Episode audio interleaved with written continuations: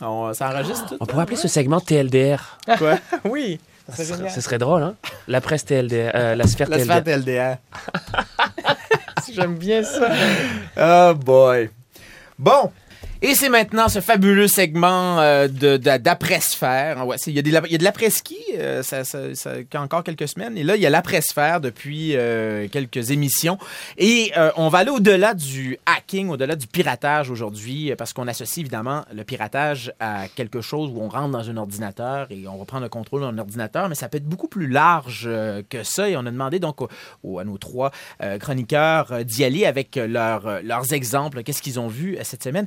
Le goût de commencer avec quelque chose, moi, qui m'a fait euh, pas mal peur. Et euh, je pense que ça va pas aider non plus les gens qui souffrent de phobie des avions. Euh, on dit, en tout cas, que les prochaines, les prochaines attaques terroristes d'avions, ce ne seront pas des terroristes qui vont entrer dans les avions. On a évidemment cette image du euh, 11 septembre. Mais ce seront des gens qui seront au sol et qui vont entrer dans les ordinateurs des avions pour les détourner. Euh, et là, c'est pas moi qui dis ça, c'est un rapport, et c'est sorti cette semaine, c'est le Government Accountability Office, qui est une agence indépendante de surveillance, d'investigation et d'évaluation des travaux effectués par l'ensemble du gouvernement américain, euh, qui a euh, lancé un rapport, c'est assez alarmant. Il lance l'alerte en disant que les prochains pirates de l'air seront donc des gens qui seront au sol, qu'il n'y a aucune attaque, euh, une attaque qu'aucune porte blindée ou membre d'équipage sera en mesure d'éviter, euh, c'est que euh, les systèmes d'opération des avions actuellement, il y a évidemment les systèmes qui permettent de regarder par exemple les films en vol et tout ça, et les systèmes plus critiques des, avions qui commandent bon, ben, tous les paramètres de vol.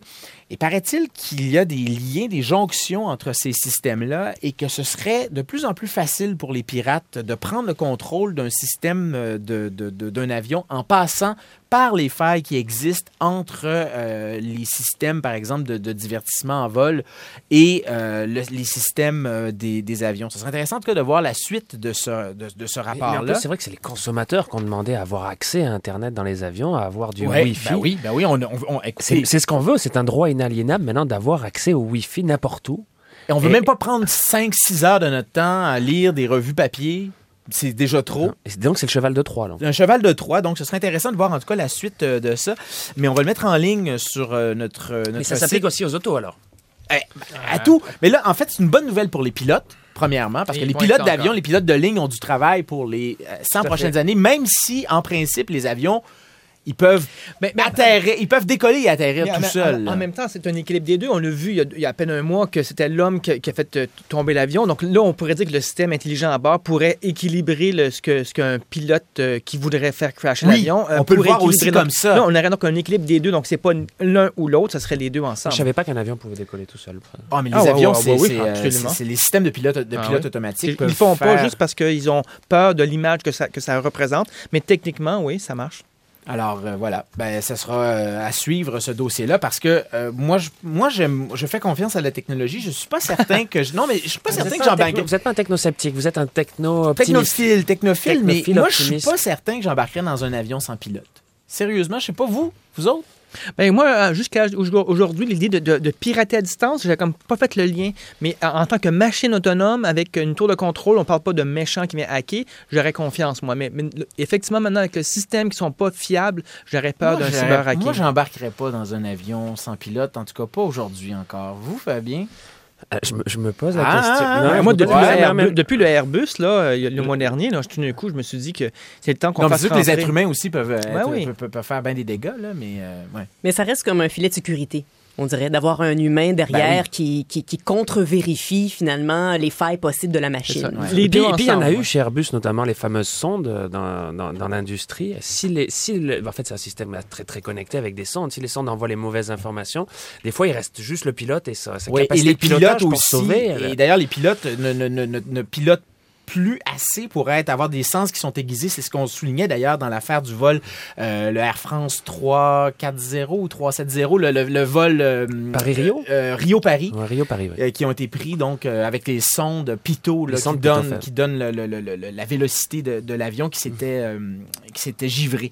Euh, mais en tout cas, ce sera à suivre ces, ces choses-là. Évidemment, euh, les ordinateurs euh, peuvent faire aussi euh, des erreurs comme on l'a vu là-dedans. Mais Catherine, Mm. vous, euh, c'est le, le hacking d'infrastructure qui vous intéresse cette Ouais, semaine. mais il y a un lien avec ce que vous venez de dire parce qu'en fait, euh, ce qu'on découvre avec euh, plusieurs rapports là, que j'ai consultés, euh, c'est que de plus en plus, c'est plus tant le vol d'informations qui stimule les hackers, c'est la destruction de quelque chose. Donc, euh, par exemple, quand on prend euh, le contrôle d'un avion, hein, c'est pas pour, on, on cherche pas à voler certaines données, on cherche à le faire euh, sortir de sa route, je sais pas, on cherche à, à, à détruire quelque chose. Et donc, effectivement, de plus en plus, ce sont les infrastructures critiques, bien souvent, euh, d'un pays qui sont euh, visées. Euh, il y a eu un, un rapport très, très récent qui a été fait sur, avec, bon, plusieurs agences, plusieurs entreprises qui gèrent des infrastructures critiques aux États-Unis, mais aussi en Amérique du Sud.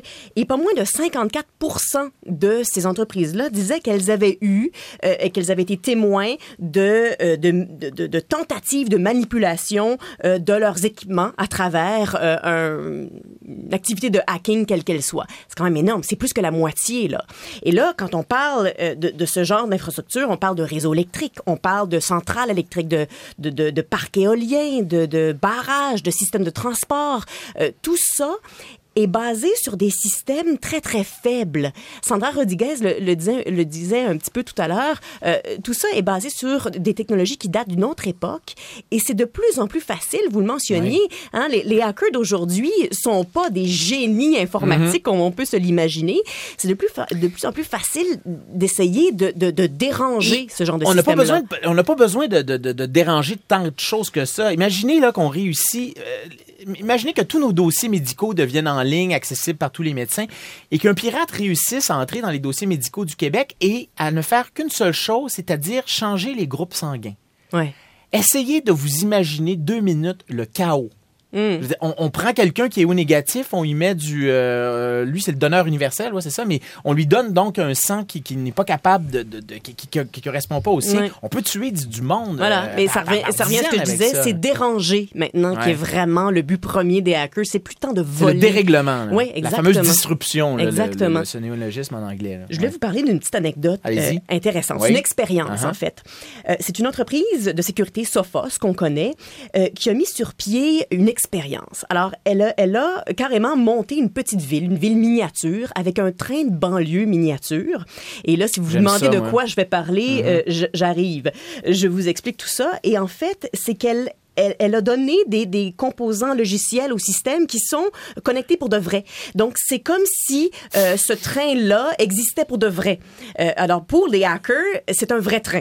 OK? Ah, ouais, OK. Et donc là, ce qu'on fait, c'est qu'on attend qu'un pirate, quelque part dans le monde, ait envie de le faire dérailler pour montrer à quel point ça pourrait être dommageable parce que c'est imminent, là, ce genre d'attaque-là. là. C'est Wow. imminent. Si c'est pas déjà Ben, wow. arrivé, En tout cas, c'est un exemple incroyable. là. alors, si ce, euh, ce train-là, dans, dans ce petit village miniature-là déraillait, eh ben, il rentrerait directement dans un immeuble qui est en face de lui. Et c'est vraiment juste pour donner un petit avant-goût de ce qui menace réellement les infrastructures euh, du monde à l'heure actuelle. Moi, j'ai trouvé ça fascinant comme expérience. C'est vraiment. En fait, c'était peurant, mais on- on- de plus en plus, nos données sont en ligne et, nos, comme vous le dites, nos infrastructures sont branchées à des systèmes euh, qui sont dans le- la nuagique, dans le cloud. Euh, Et on s'en risque va de plus en plus vers l'Internet des objets. Ça Ouais, n'arrêtera pas à la- La domotique et tout aussi. Des, hein. ben, ben, oui, Ouais. on parle même pas de, Ouais. euh, Nos maisons à nous, de hein, nos branchées. maisons. Donc, on a parlé des avions, euh, là, les bâtiments, les trains. Et Fabien, vous vous intéressez aux autos.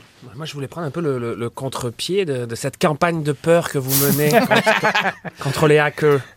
Euh, vous, vous, vous, vous, vous défendez euh, le piratage, Je en défends fait, pas le piratage. euh, l'autopiratage de, ces, de ces autos. ouais. non, je défends le bricolage. Parce qu'il y a un article de, de Wired, qui est la, la- la Bible euh, des gens qui sont un peu euh, amateurs de, de nouvelles technologies, et qui c'est c'est un véritable plaidoyer pour le hacking et notamment pour le droit de hacker son auto, parce que le terme euh, hacking, hein, vous le savez, a un autre sens que celui de, de pirater pour Mhm, nuire, dont- mhm. dont on parle et qui, qui est une réalité bien évidemment qui existe. C'est le bidouillage. Oui, il y a aussi un sens positif. hein, c'est celui de, de modifier, d'améliorer euh, un objet ou même, même améliorer un aspect de son quotidien. On parle par exemple de life hacking, c'est un terme qui revient très souvent, pour des petites techniques du quotidien qui vont faciliter votre vie.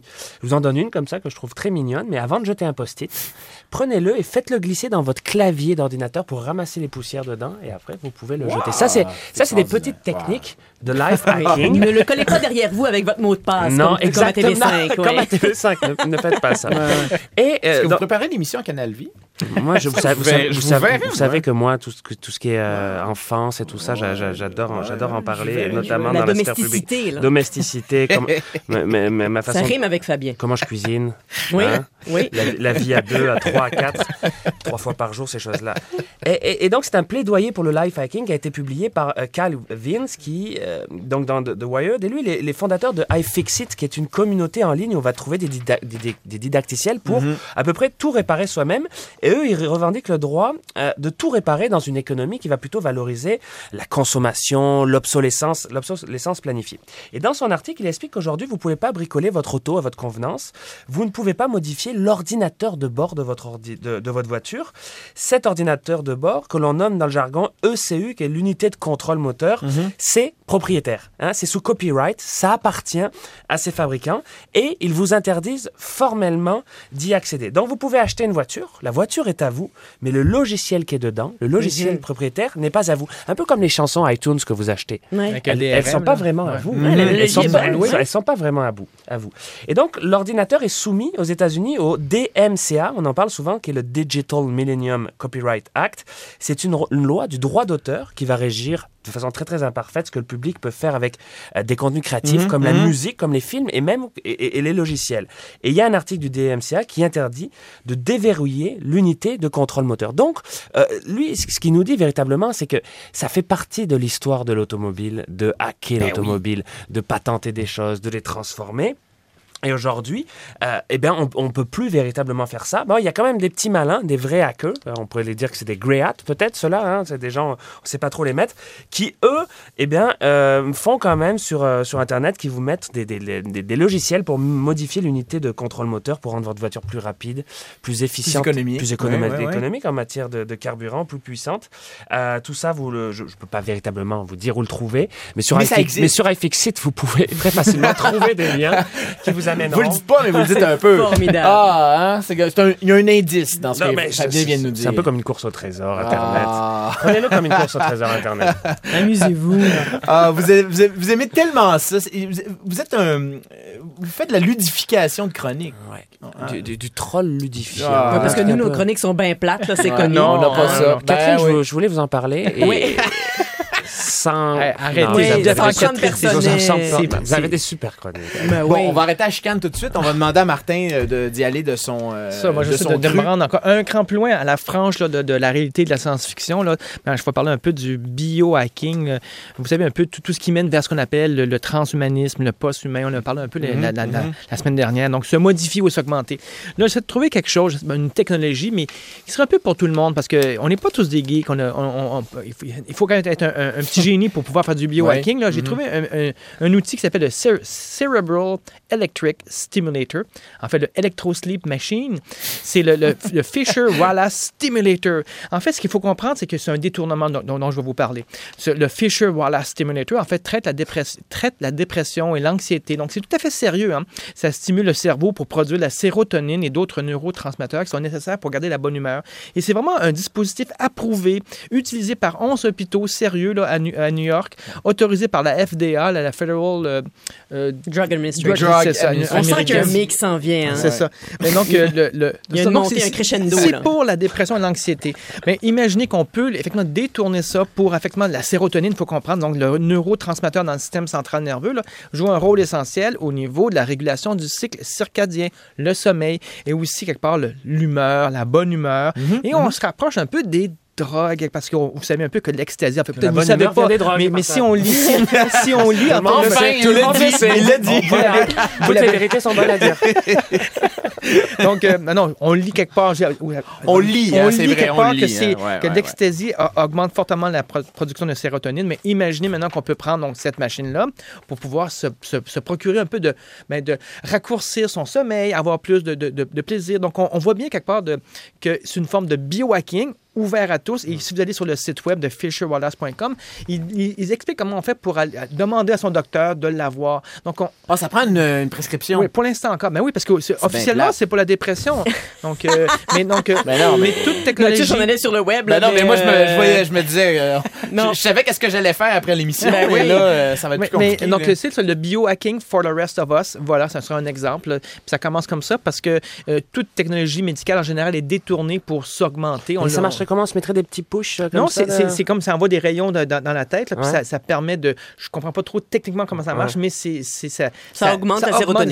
En fait, on a, on a réussi, euh, faudrait Oui. d'ailleurs, ça serait un bon, une, bonne, une bonne idée d'entrevue, on a réussi à trouver comment se déclenche de manière électromagnétique, Oui, manifestement, euh, la, La sécrétion. Et non de- pas chimique comme avant avec les drogues, Mm. mais ce serait électro, électromagnétique. Eh bien, Donc, fisherwallace.com, c'est ben, l'adresse. Ça coûte où- 600, 700 dollars si vous voulez américain. L'industrie pharmaceutique doit pas aimer ça. Non, vraiment pas. Parce que c'est- oui, oui, c'est- ça, ça c'est le, c'est le, le, le truc qui va Parce que casser, les à mon avis. antidépresseurs, là, franchement, Ben euh, oui. c'est Ça, la ça, mine Tu d'or. l'achètes et c'est- c'est- tu l'as pour la vie, alors que les antidépresseurs, tu l'as, tu t'achètes régulièrement tous les mois. Oui, Ah ben, ouais, puis- t'es- avec, tous les, tu- avec tous les effets secondaires Ben qui oui, viennent avec ça, qui sont, Ouais. euh, qui sont quand même énormes. là.